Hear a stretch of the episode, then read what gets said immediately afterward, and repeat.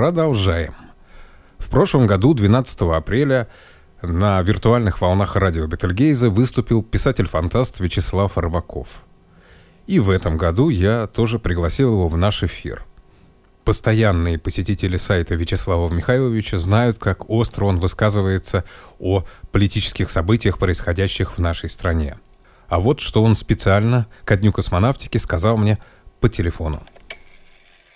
Вячеслав Михайлович, в прошлом году, когда мы с вами общались, вы сказали, что вот наконец-то сняли Перминова, и теперь, может быть, в космонавтике дела пойдут лучше прежнего руководителя да, Роскосмоса. Фамилию, да. И как вы оцениваете этот прошедший после громкого юбилея год? Ну, мне трудно говорить о конкретике космической. Есть э, и вы их прекрасно знаете, они, конечно, в вашей передаче непременно скажут свои веские слова, эксперты более узкого и специального порядка по этому поводу. Ну вот, например, если говорить о персоналиях, вот эта безобразная э, картина с то ли клеветой, то ли не клеветой на Поповкина, да, вот все, что произошло там несколько недель назад. А, отмечание 8 марта. Да, да, отмечание 8 марта, вот этот обмен э, колкостями э, начальника с начальником одного из своих подразделений, да где же это видно? Это на самом деле производственный процесс это дисциплина. Вот это критерий того, как у нас отлажен производственный процесс. Но, честно говоря, я не хочу сейчас говорить о частностях, потому что на самом деле Перминов, не Перминов. В этом году, за истекший год, поразительно, по-моему, попадало столько ракет, сколько не падало со времен выхода человека в космос. Грубо говоря. Во всяком случае, ощущение становится такое. Но падают не только ракеты. Посмотрите, сколько попадало за этот же год вертолетов, самолетов, сколько сошло с рельсов поездов – и я думаю, что не космическая отрасль как таковая, не ее плохое финансирование, не ее плохое руководство само по себе здесь уже ни при чем. Кризис гораздо более системный, а именно в стране создалась. Не сейчас, а долгими усилиями на протяжении где-то с середины, может быть, 80 70-х, где-то до перестройки, вот когда вот перестройка почему упала на такую благодатную почву – создалась и старательно нагнеталась атмосфера, когда все более и более становился ненужным, непрестижным реальный производительный труд.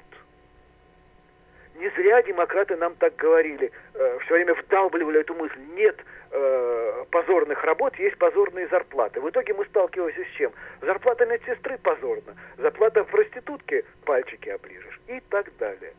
И сейчас вот вымерла или состарилась совсем, пусть поживет еще, но, во всяком случае, утратила трудоспособность поколения, которое работало в космической отрасли, как я себе это представляю, от ее начала. Приходит волей-неволей молодежь, которая работать не хочет, не любит, не умеет. От работы сейчас отделываются. И ее не делают, а отделываются от нее. Те, кто... Потому что видно, что ни одной честной работой сейчас в стране не заработать себе того уровня жизни, который навязан рекламой и литературой, как единственно достойный человека. Вот можно разбить себе лоб, но трудясь в ракетной, в железнодорожной, в химической, в медицинской промышленности, честно, ты не заработаешь себе ни на яхту, ни на особняк в районе Истры, ничего. Поэтому у людей опускаются руки. Если ты за те же гроши можешь лишний раз протестировать какую-то систему, а можешь и не тестировать, из тебя никто не спросит, ты получишь все равно одни и те же гроши то ты, конечно, не будешь ее тестировать, а просто побыстрее пойдешь, ну, у тебя нет другого выхода, кроме как коротать время где-нибудь на танцульках, потому что у тебя нет возможности брать взятки, воровать и так далее. Ты нормальный работник.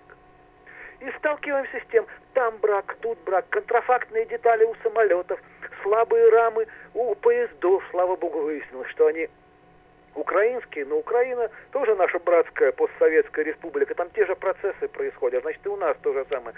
Там проводочек без изоляции, тут подшипничек э, скрипит, и в итоге один копеечный брак гробит там пять раз булаву, например. Это почти уже космическая отрасль. Сколько она два года не могла полететь, потому что не потому что плохая конструкция, конструкция замечательная, сколько я могу э, судить по э, прессе, ну как дилетант, но технология не работает, не работает ОТК, не работает военная приемка и так далее, и так далее, и так далее. Все разваливается, потому что все переходит сейчас в руки молодых работников, которые не работают, а отделываются от работы. Потому что нет надежды заработать.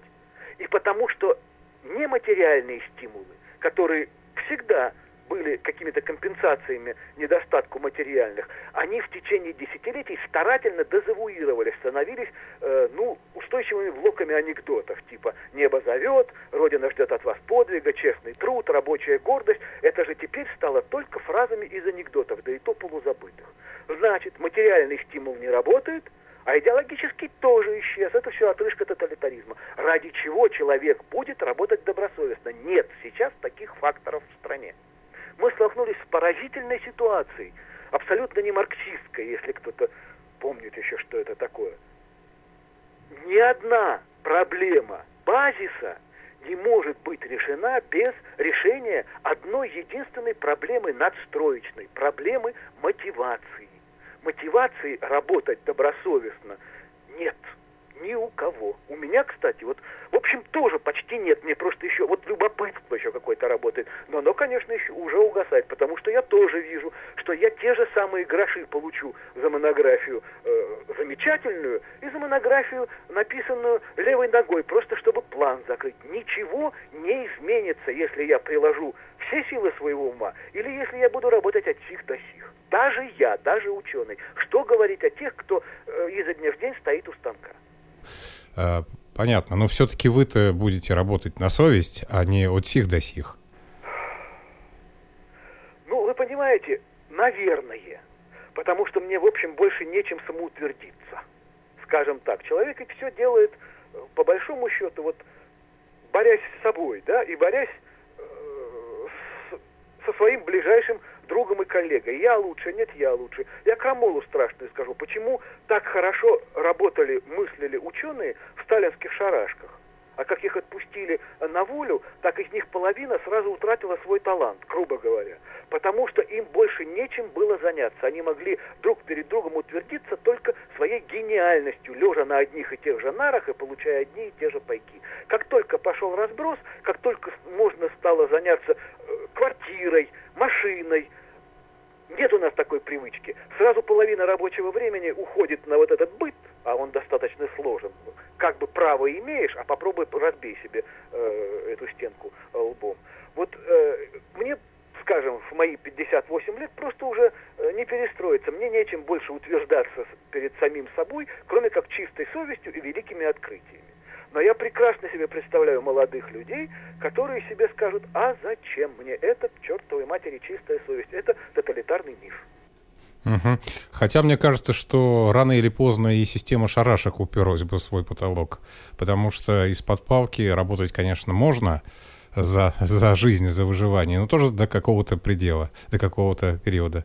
Она уперлась в свой потолок, на самом деле, уже тогда, потому, я так думаю, что все-таки система шарашек очень э, в ней очень плохо работают обратные связи и горизонтальные связи между разными умами и разными э, рабочими коллективами. Вот в чем ее изначальный порог.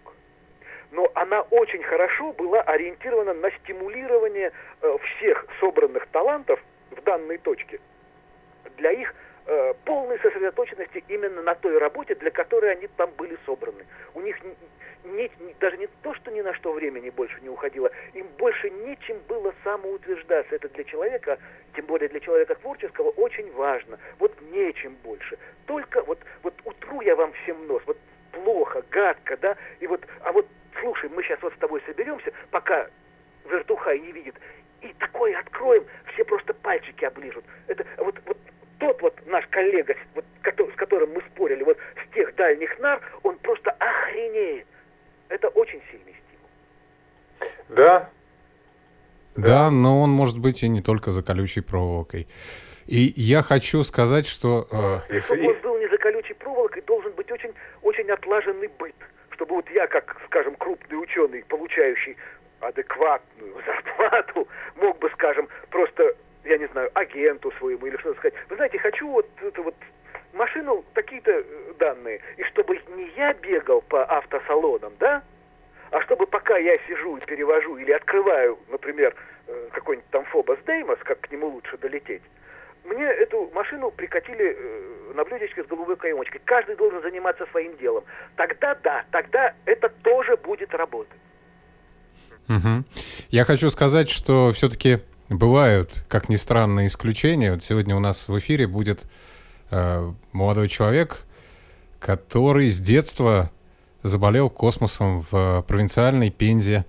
Оттуда написал письмо в РКК «Энергия», устроился на работу, проработал там несколько лет. Сейчас он переехал в Петербург э, и, ну, по семейным обстоятельствам, и здесь работает в Институте робототехники, но тоже связанный с космосом. И он три раза, правда, безрезультатно пытался попасть в отряд космонавтов. Но вот этого относительно молодого человека, ему 32 года, э, Александр Хохлов его зовут, его это, эта мечта космическая не оставляет.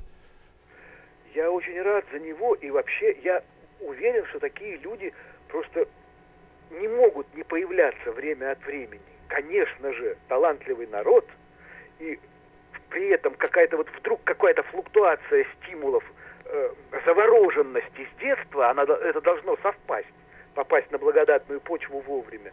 Конечно, замечательные люди появляются и остается перед ними преклоняться. Но перед ними не преклоняются. Вы посмотрите в телевизор, э, кто мелькает – вот э, молодежь, так сказать, глядя на то, вот делать жизнь с кого.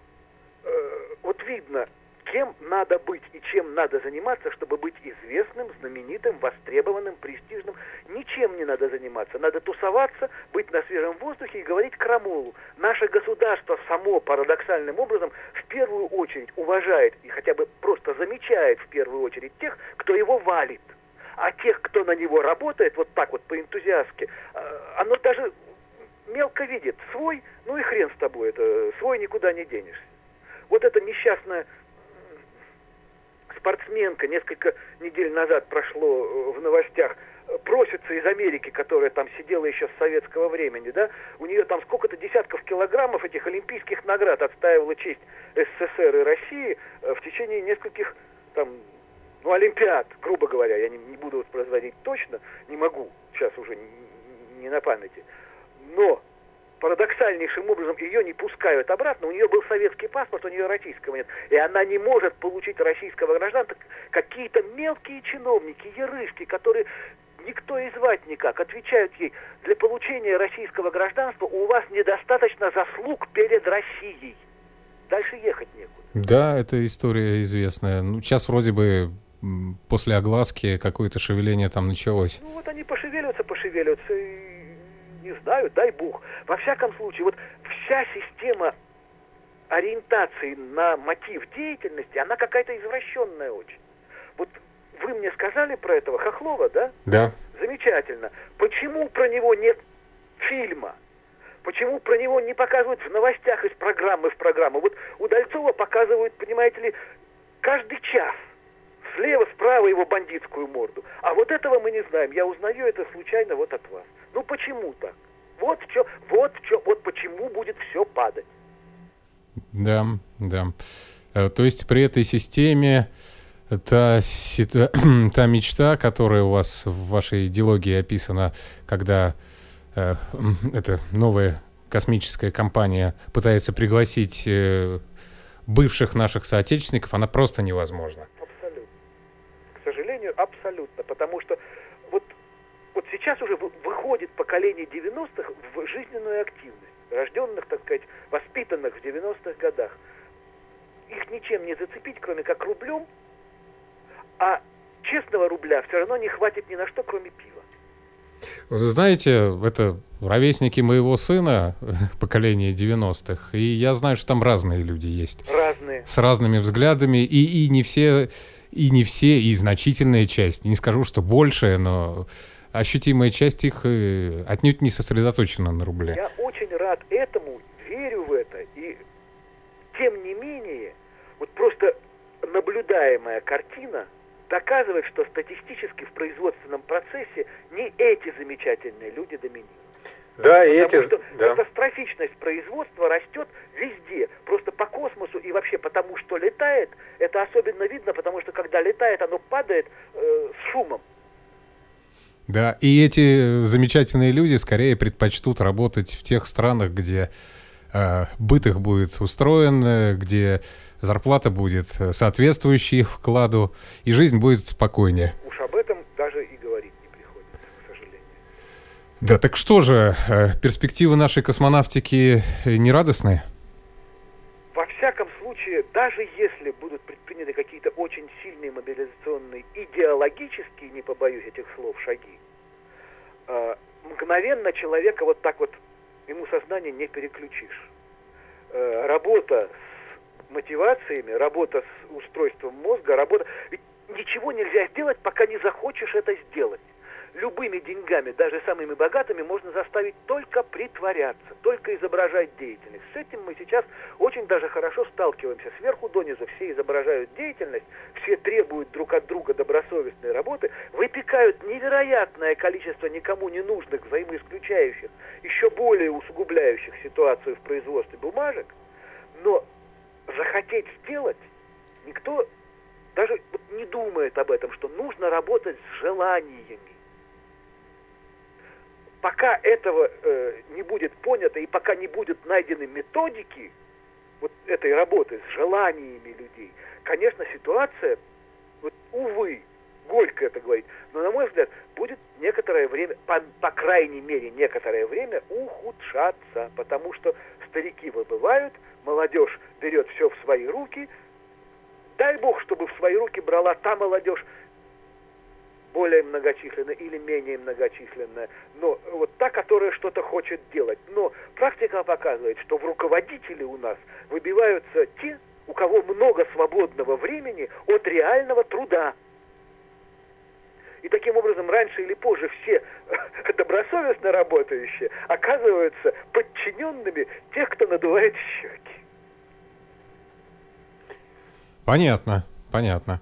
Хорошо, спасибо вам за хоть и без, безрадостную, но объективную. Давайте реплику. на каких-нибудь таких более или менее. Вот сейчас, вот не побоюсь этих слов, нам вроде бы, ну, по крайней мере, 6 лет обеспечено более или менее э, спокойной от митинговой активности и вот этой беспрерывной э, взаимоненавидящей ругани э, период. Шесть Вы так думаете? вот если за это время, все-таки 6 лет это от четвертого класса до выпуска из школы, да?